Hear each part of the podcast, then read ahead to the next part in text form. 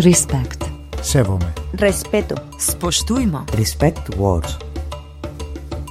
Respekt vor Worten, Respekt vor Menschen gegen Hassreden. Ethical journalism against hate speech. Respect words. Respect words. Respect words. Respect words. Willkommen bei Radio Dreiklang zur Sendung über Caroline Emke mit dem Titel Gegen den Hass.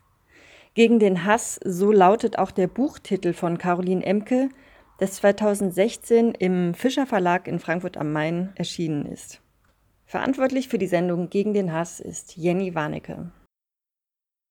Sie hassen und verletzen nicht unbedingt selbst, sie lassen hassen. Petri erzählt, liebe Leute, passt auf, der Flüchtling sorgt dafür, dass ihr höhere Zuzahlungen habt, dass ihr lange Schlange stehen müsst beim Arzt und dass ihr höhere Beiträge zahlt. Es ist Volksverhetzung, äh, solche Falschbehauptungen.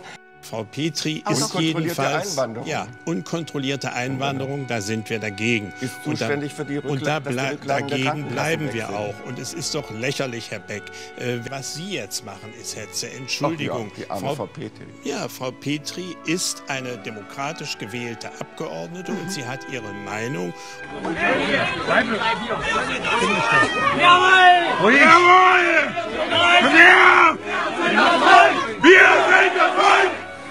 Und es hat ihr überhaupt keinen Zweck, sozusagen jetzt die Also AfD in die rechte Ecke zu stellen. In dieser Maischberger-Sendung vom 1. September 2015 versucht Alexander Gauland noch Frauke Petris Hasskommentare gegen Volker Beck zu verteidigen. Originalaufnahmen vom 18. Februar 2016 in Klausnitz, Sachsen.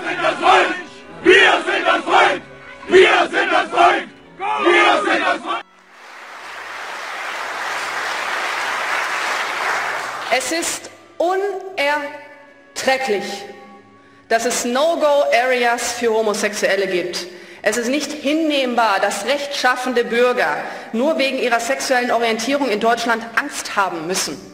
Und deshalb hört meine Toleranz spätestens da auf, wo mir keine entgegengebracht wird. Und deshalb bin ich unter anderem in der Alternative für Deutschland. Und wie ich eingangs sagte, nicht trotz meiner Homosexualität, sondern gerade wegen meiner Homosexualität. Denn die AfD, die AfD ist die einzige Partei, die für Recht und Ordnung steht und davon profitieren alle Bürger unabhängig von ihrer sexuellen Orientierung. Darum geht es doch in unserem Land. Alice Weidel auf Wahlkampftournee 2017 in Viernheim. Titel zur ersten Steinigung in Deutschland und Homosexualität im Islam, gesendet auf Phoenix. Dem würde ich gerne seinen Scheinasylantenfresse über den Teer ziehen und dann richtig reintreten. Abschieben ist scheiße, abknallen ist das Richtige. Einfach auf jedes Flüchtlingsboot, das übers Meer kommt, eine Willkürlich ausgewählte Hasskommentare von der Facebook-Seite Perlen aus Freital. Manchmal frage ich mich, ob ich sie beneiden sollte. Manchmal frage ich mich, wie sie das können, so zu hassen. Wie sie sich so sicher sein können. Denn das müssen die Hassenden sein. Sicher. Sonst würden sie nicht so sprechen, so verletzen, so morden. Sonst könnten sie andere nicht so herabwürdigen, demütigen, angreifen. Sie müssen sich sicher sein. Ohne jeden Zweifel. Am Hass zweifelnd lässt sich nicht hassen. Zweifelnd könnten sie nicht so außer sich sein. Um zu hassen braucht es absolute Gewissheit. Jedes vielleicht wäre da störend. Jedes womöglich unterwanderte den Hass, zöge Energie ab, die doch gerade kanalisiert werden soll.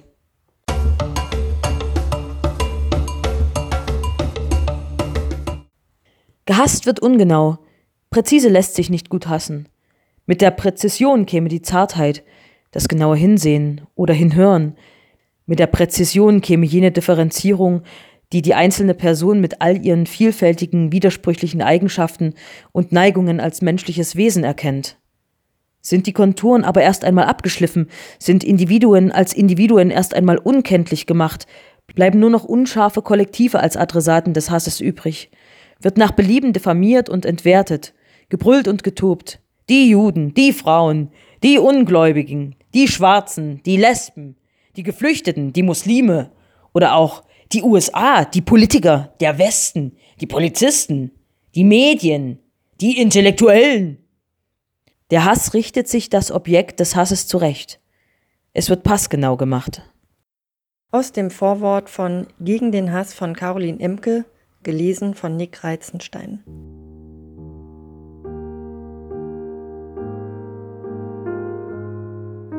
Um Hass und seine Mechanismen zu verstehen, muss er in seine Bestandteile und Elemente zerlegt werden. Es geht um die Reflexion von Sichtbarkeit von Menschen, um Sorge und um Liebe. Dafür macht Caroline Emke eine Selbstsetzung, die ihre Sprechposition definiert.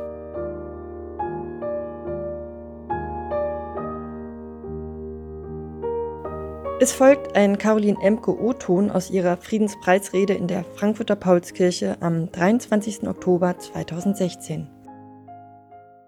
Ich bin homosexuell und wenn ich hier heute spreche, dann kann ich das nur, indem ich auch aus der Perspektive jener Erfahrung heraus spreche. Also nicht nur, aber eben auch als jemand, für die es relevant ist, lesbisch, schwul, bisexuell, inter, trans oder queer zu sein.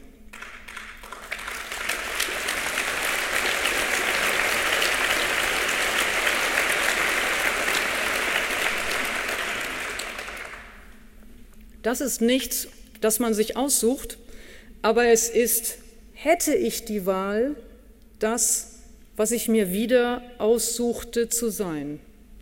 Nicht, weil es besser wäre, sondern schlicht, weil es mich glücklich gemacht hat. Als ich mich das erste Mal in eine Frau verliebte, ahnte ich ehrlich gesagt nicht, dass damit eine Zugehörigkeit verbunden wäre.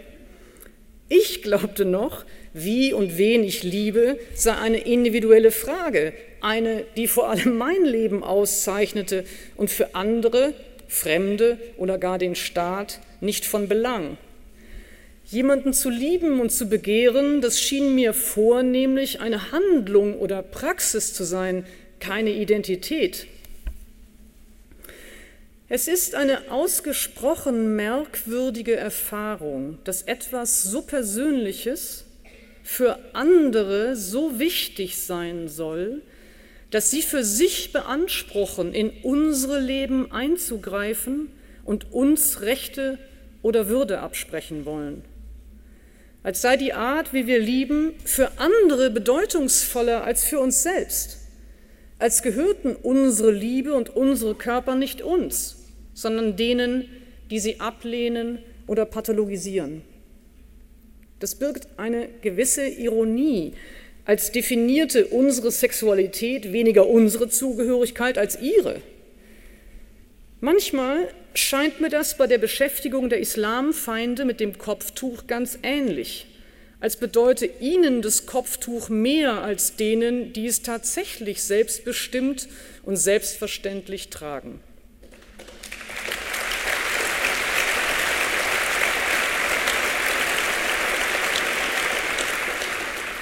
So wird ein Kreis geformt, in den werden wir eingeschlossen. Wir, die wir etwas anders lieben oder etwas anders aussehen, dem gehören wir an. Ganz gleich, in oder zwischen welchen Kreisen wir uns sonst bewegen. Ganz gleich, was uns sonst noch auszeichnet oder unterscheidet. Ganz gleich, welche Fähigkeiten oder Unfähigkeiten, welche Bedürfnisse oder Eigenschaften uns vielleicht viel mehr bedeuten so verbindet sich etwas, das uns glücklich macht, mit etwas, das uns schön und auch angemessen erscheint, mit etwas, das uns verletzt und wund zurücklässt, weil wir immer noch jeden Tag Gründe liefern sollen dafür, dass wir nicht nur halb, sondern ganz dazugehören, als gäbe es eine Obergrenze für Menschlichkeit.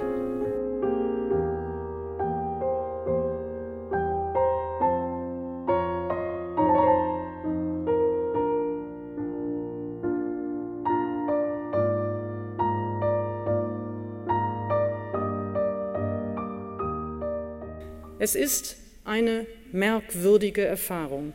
Wir dürfen Bücher schreiben, die in Schulen unterrichtet werden, aber unsere Liebe soll nach der Vorstellung mancher Eltern in Schulbüchern maximal geduldet und auf gar keinen Fall respektiert werden?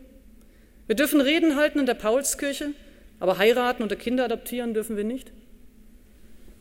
Manchmal frage ich mich, wessen Würde da beschädigt wird.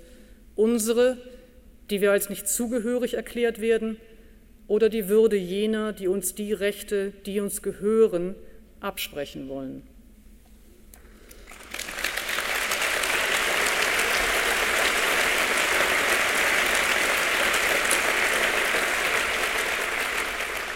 Menschenrechte sind kein Nullsummenspiel.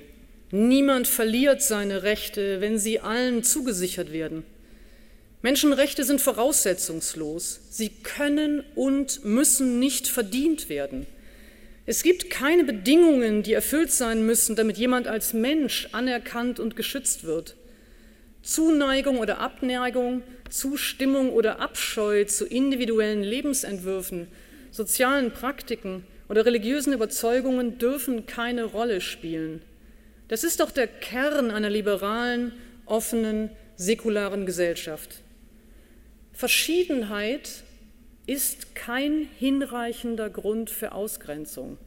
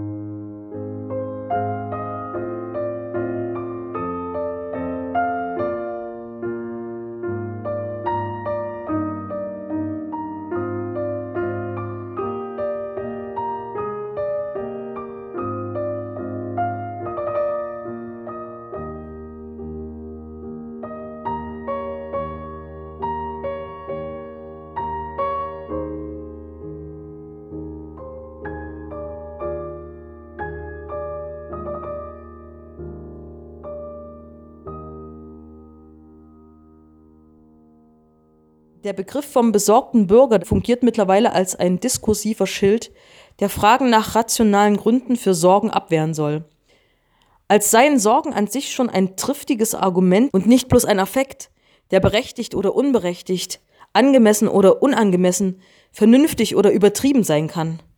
Als ließe sich bei der Sorge nicht auch fragen, worauf sie sich bezieht, was sie ausgelöst hat und ob Ursache und Objekt übereinstimmen als käme der Sorge nicht jene Macht zu, von der Goethe im Faust erzählt, wen sie einnimmt, dem verdunkelt die Sorge den Blick und den lässt sie alles, was stabil und sicher ist, alles Glück und allen Wohlstand nicht mehr erkennen. Diejenigen, die sich sorgen, müssen aushalten, dass differenziert wird zwischen einer Sorge und dem, was die Philosophin Martha Nussbaum projektive Abscheu nennt, also die bloße Abwehr von anderen Menschen unter dem Vorwand, sich schützen zu müssen. Besorgte Bürger, das soll unbedingt etwas anderes sein als Rassisten oder Rechtsextreme. Ein Rassist möchte niemand sein.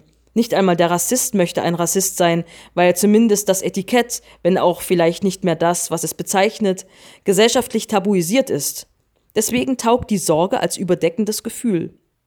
Die Sorge ummantelt die ihr mitunter innewohnende Fremdenfeindlichkeit und schützt so vor jedweder Kritik.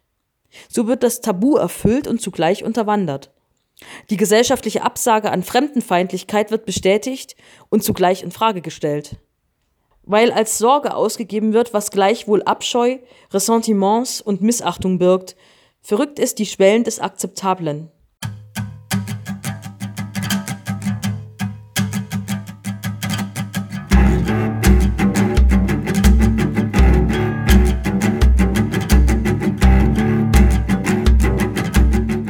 Zurzeit grassiert ein Klima des Fanatismus und der Gewalt in Europa.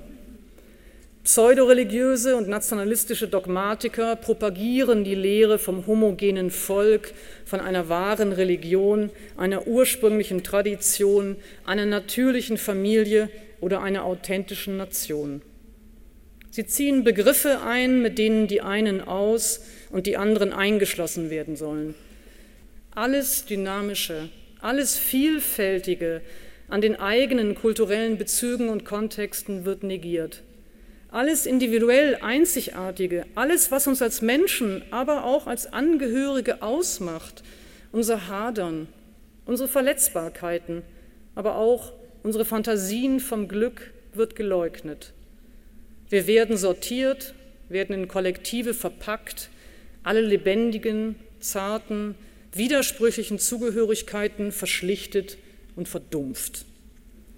Sie stehen vielleicht nicht selbst auf der Straße und verbreiten Angst und Schrecken, die Populisten und Fanatiker der Reinheit. Sie werfen nicht unbedingt selbst Brandsätze in Unterkünfte von Geflüchteten, reißen nicht selbst muslimischen Frauen den Hijab oder jüdischen Männern die Kippa vom Kopf. Sie jagen vielleicht nicht selbst polnische oder rumänische Europäerinnen, greifen vielleicht nicht selbst schwarze Deutsche an. Sie hassen und verletzen nicht unbedingt selbst, sie lassen hassen. Sie beliefern den Diskurs mit Mustern aus Ressentiments und Vorurteilen. Sie fertigen die rassistischen Product Placements, all die kleinen, gemeinen Begriffe und Bilder, mit denen stigmatisiert und entwertet wird, all die Raster der Wahrnehmung, mit Hilfe derer Menschen gedemütigt und angegriffen werden. Dieser ausgrenzende Fanatismus beschädigt nicht nur diejenigen, die er sich zum Opfer sucht, sondern alle, die in einer offenen, demokratischen Gesellschaft leben wollen. Respekt. Sewome. Respeto. Spoštujmo. Respect words. Respekt vor Worten, Respekt vor Menschen gegen Hassreden. Ethical journalism against hate speech. Respect words. Respect words. Respect words. Respect words. Caroline Emke seziert drei Adjektive, mit denen radikale Gruppen ihre Überlegenheit begründen, die zur Abwertung und Gewalt gegen andere führen. Homogen, natürlich, rein. Das Bild der Nation wird über die Homogenität einer Kultur und durch eine Sprache hergestellt. Viel kurioser an dieser Vorstellung einer kulturell oder religiös homogenen Nation in einem modernen Staat, wie sie zurzeit wieder herbeigesehnt wird, ist, wie ahistorisch und kontrafaktisch sie ist. Die angeblich homogene Urzelle einer Nation, in der alle Einheimische sind, in der es keine Zugezogenen gibt, keine Vielsprachigkeit, keine unterschiedlichen Bräuche oder Traditionen und keine verschiedenen Konfessionen. Wann soll es das zuletzt in einem Nationalstaat gegeben haben? Wo? Diese organische Einheitlichkeit, die der Nation da unterstellt wird, ist eine überaus wirkungsmächtige, aber fantasievolle Konstruktion. Was immer als Nation erwünscht und gefeiert wird, entspricht kaum je einer gegebenen Gemeinschaft, sondern ist immer die Herstellung des Bildes einer Nation und der anschließenden Annäherung und Transformation einer Gesellschaft an dieses Bild.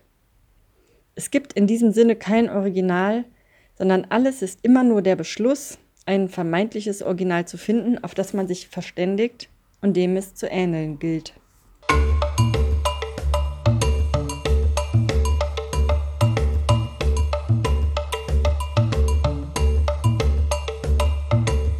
Die zweite von Caroline Emke analysierte Strategie ist der Ursprünglichkeitsmythos. Familienkonstellationen werden als natürlich oder ursprünglich dargestellt und werden als Teil einer göttlichen Ordnung gesehen.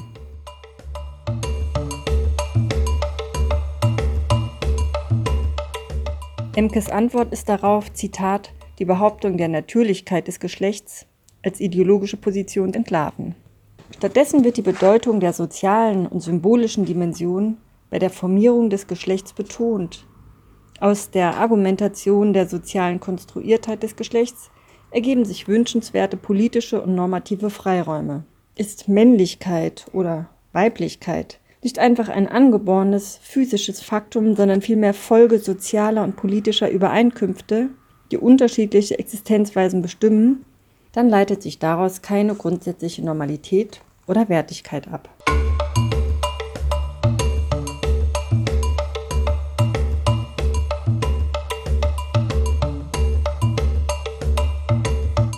Dritte Strategie, Menschen zu sortieren, ist sie in rein oder unrein zu unterscheiden. Das kommt vor allem aus der Reinheitspropaganda des salafistischen Dschihadismus und des sogenannten Islamischen Staats. Wie wird Hass gemacht? Die Gewalt des IS entlädt sich nicht plötzlich. Die ausführenden Marionetten, all die Menschen, die zu Selbstmordanschlägen oder zum Krieg in Syrien und im Irak manipuliert werden, sie müssen geschult werden in den Blickregimen, die andere nur noch als Feinde sehen können, die getötet werden dürfen ohne Strafe. Die Muster, in die sich der Hass ausgießt gegen Frauen, gegen Juden, gegen Homosexuelle, gegen Schiiten und alle Muslime, die als Abtrünnige ausgesondert werden. Diese Muster werden in zahllosen Schriften und Videos, in Predigten und Gedichten gefertigt und in Gesprächen im Netz und auf der Straße verbreitet.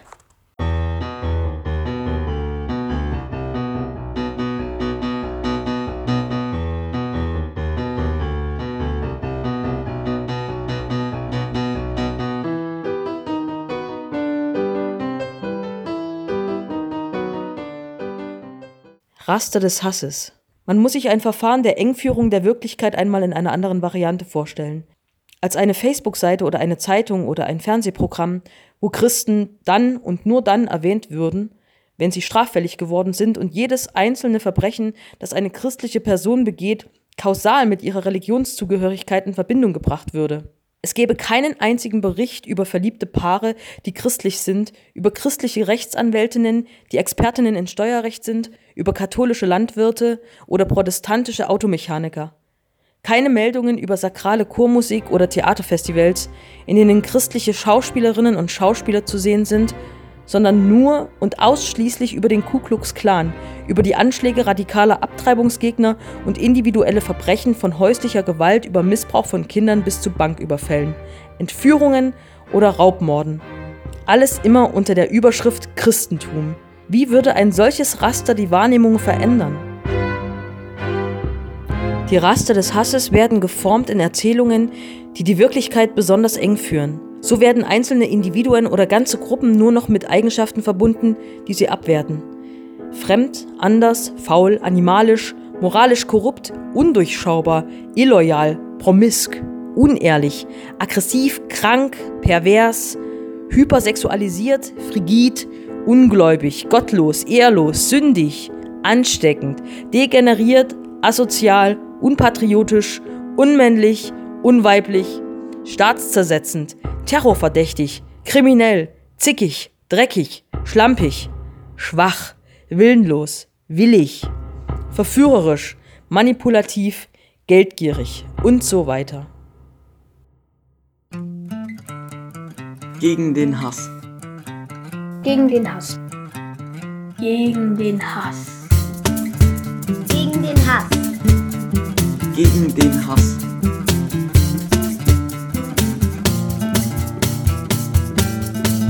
Gegen den Hass. Was also können wir tun gegen die Echokammern des Hasses? Caroline Emke rät zum Lob des Vielstimmigen und des Unreinen. Sie rät zu Pluralisierung von Perspektiven. Sie rät zum Wahrsprechen nach Foucault, zum Resignifizieren nach Butler. Sie rät dazu, Geschichten vom Glück zu erzählen. Und wir können immer wieder anfangen sprechend und handelnd eingreifen. Wir dürfen uns nicht wehrlos und sprachlos machen lassen. Wir können sprechen und handeln. Wir können die Verantwortung auf uns nehmen. Und das heißt, wir können sprechend und handelnd eingreifen in diese sich zunehmend verrohende Welt. Dazu braucht es nur Vertrauen in das, was uns Menschen auszeichnet. Die Begabung zum Anfangen, wir können hinausgehen und etwas unterbrechen. Wir können neu geboren werden, indem wir uns einschalten in die Welt. Wir können das, was uns hinterlassen wurde, befragen, ob es gerecht genug war. Wir können das, was uns gegeben ist, abklopfen, ob es taugt, ob es inklusiv und frei genug ist oder nicht. Wir können immer wieder anfangen, als Individuen, aber auch als Gesellschaft. Wir können die Verkrustungen wieder aufbrechen, die Strukturen, die uns beengen oder unterdrücken, auflösen. Wir können austreten und miteinander suchen nach neuen anderen Formen. Wir können neu anfangen und die alten Geschichten weiter spinnen wie einen faden Fesselrest, der heraushängt. Wir können anknüpfen oder aufknüpfen. Wir können verschiedene Geschichten zusammenweben und eine andere Erzählung erzählen, eine, die offener ist, leiser auch, eine, in der jede und jeder relevant ist. Das geht nicht allein, dazu braucht es alle in der Zivilgesellschaft. Demokratische Geschichte wird von allen gemacht. Eine demokratische Geschichte erzählen alle, nicht nur die professionellen Erzählerinnen und Erzähler. Da ist jede und jeder relevant. Alte Menschen und junge, die mit Arbeit und die ohne, die mit mehr und die mit weniger Bildung, Drag Queens und Pastoren, Unternehmerinnen und Offiziere, Rentnerinnen und Studenten. Jede und jeder ist wichtig, um eine Geschichte zu erzählen, in der alle angesprochen und sichtbar werden. Dafür stehen Eltern und Großeltern ein, daran arbeiten Erzieher und Lehrerinnen in den Kindergärten und Schulen, dabei zählen Polizistinnen und Sozialarbeiter so wie Clubbesitzerinnen und Türsteher. Diese demokratische Geschichte eines offenen, pluralen Wir braucht Bilder und Vorbilder auf den Ämtern und Behörden ebenso wie in den Theatern und Filmen, damit sie uns zeigen und erinnern, was und wer wir sein können. Wir dürfen uns nicht nur als freie, säkulare, demokratische Gesellschaft behaupten, sondern wir müssen es dann auch sein. Freiheit ist nichts, das man besitzt, sondern etwas, das man tut. Säkularisierung ist kein fertiges Ding, sondern ein unabgeschlossenes Projekt. Demokratie ist keine statische Gewissheit, sondern eine dynamische Übung im Umgang mit Ungewissheiten und Kritik. Eine freie, säkulare, demokratische Gesellschaft ist etwas, das wir lernen müssen, immer wieder, im Zuhören aufeinander, im Nachdenken übereinander, im gemeinsamen Sprechen und Handeln im wechselseitigen Respekt vor der Vielfalt der Zugehörigkeiten und individuellen Einzigartigkeiten und nicht zuletzt im gegenseitigen Zugestehen von Schwächen und im Verzeihen. Ist das mühsam? Ja, total. Wird das zu Konflikten zwischen verschiedenen Praktiken und Überzeugungen kommen? Ja, gewiss.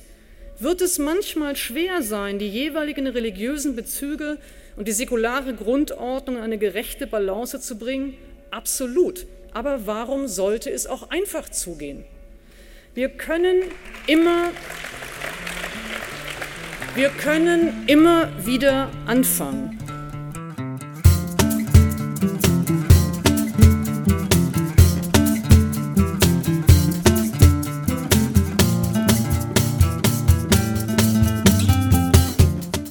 Wir brauchen Geschichten vom Glück.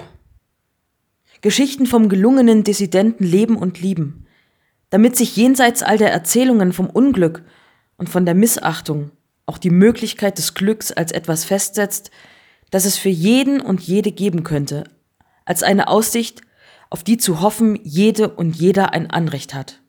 Nicht nur diejenigen, die den richtigen Glauben haben, die richtigen Papiere, den richtigen Lebenslauf, das richtige Geschlecht, sondern alle.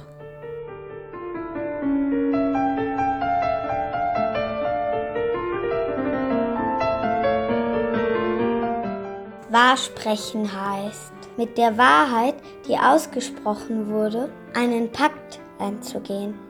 Nicht nur zu glauben, dass alle Menschen vielleicht nicht gleichartig, aber gleichwertig sind, sondern diese Gleichwertigkeit auch auszubuchstabieren, sie wirklich einzuklagen, permanent, gegen den Druck, gegen den Hass, damit sie nach und nach nicht nur poetisch imaginiert, sondern real verwirklicht wird. Das Projekt Respect Words wird durch das Rights, Equality and Citizenship Program der Europäischen Union finanziert. Респект.